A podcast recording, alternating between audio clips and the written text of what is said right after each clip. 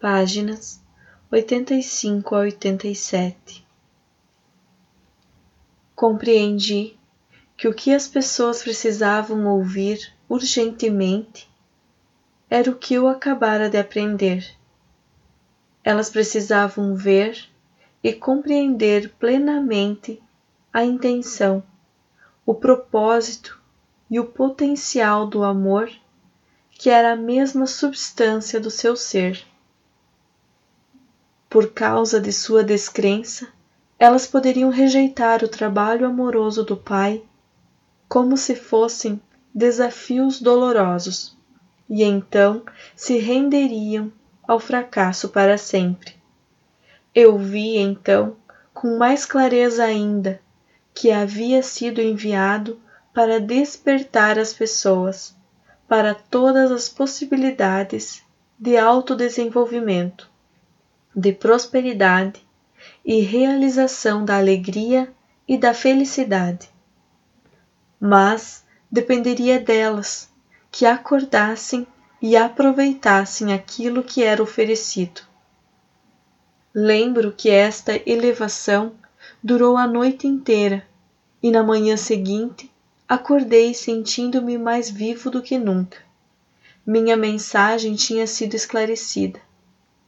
Tinha visto ainda mais claramente a realidade do Pai e sabia que era capaz de sair naquele dia para encontrar a multidão e transmitir o poder e a vida daquilo que me havia sido mostrado.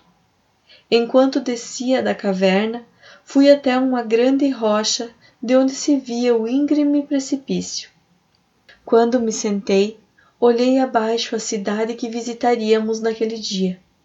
Podia sentir aquele processo de aperfeiçoamento, aquele impulso que tudo criava, o Pai, surgindo em mim e ansiava por compartilhar aquilo com os demais, antes que os problemas da vida diária o encobrissem, e isso perdesse o poder e a força motriz no interior de minha consciência humana. Meus discípulos se juntaram a mim um pouco depois ao chegarmos à cidade, eles orientaram as multidões para que se dirigissem para um terreno inclinado além das casas. Em pé, sobre uma grande rocha no meio deles, comecei a falar. Descobri que a paixão, a alegria, o desejo, a veemência e a convicção vertiam espontaneamente nas palavras que pronunciava vocês estão extremamente cansados e pressionados. Suas tarefas se tornam mais pesadas à medida que envelhecem. O estômago fica vazio com frequência. Suas roupas estão puídas. As pessoas irritam vocês e sentem que não há fim para os problemas e aflições de espírito.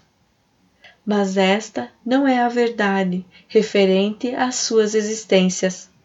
Suas vidas foram destinadas a ser muito diferentes. Se pudessem ver além dos seus sentimentos, se pudessem elevar suas mentes para fazer contato com o Pai dentro de vocês, poderiam ver e saber qual deveria ser o estado de suas existências. Perceberiam que foram criados para desfrutar da abundância, da proteção, da boa saúde e da felicidade.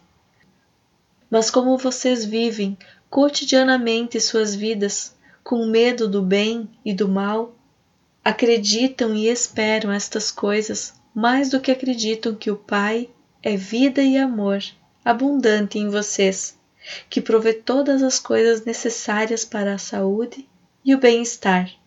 São justamente as experiências que mais temem aquilo que atraem para suas vidas e seus corpos.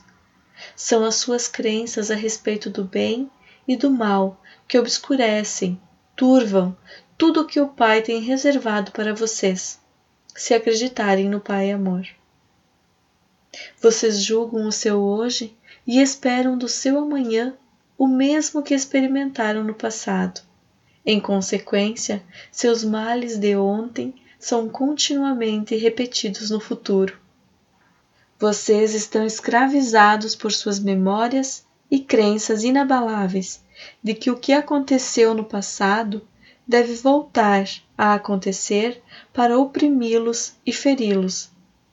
Não precisam curar seus corpos ou tentar melhorar suas vidas. Precisam curar suas crenças.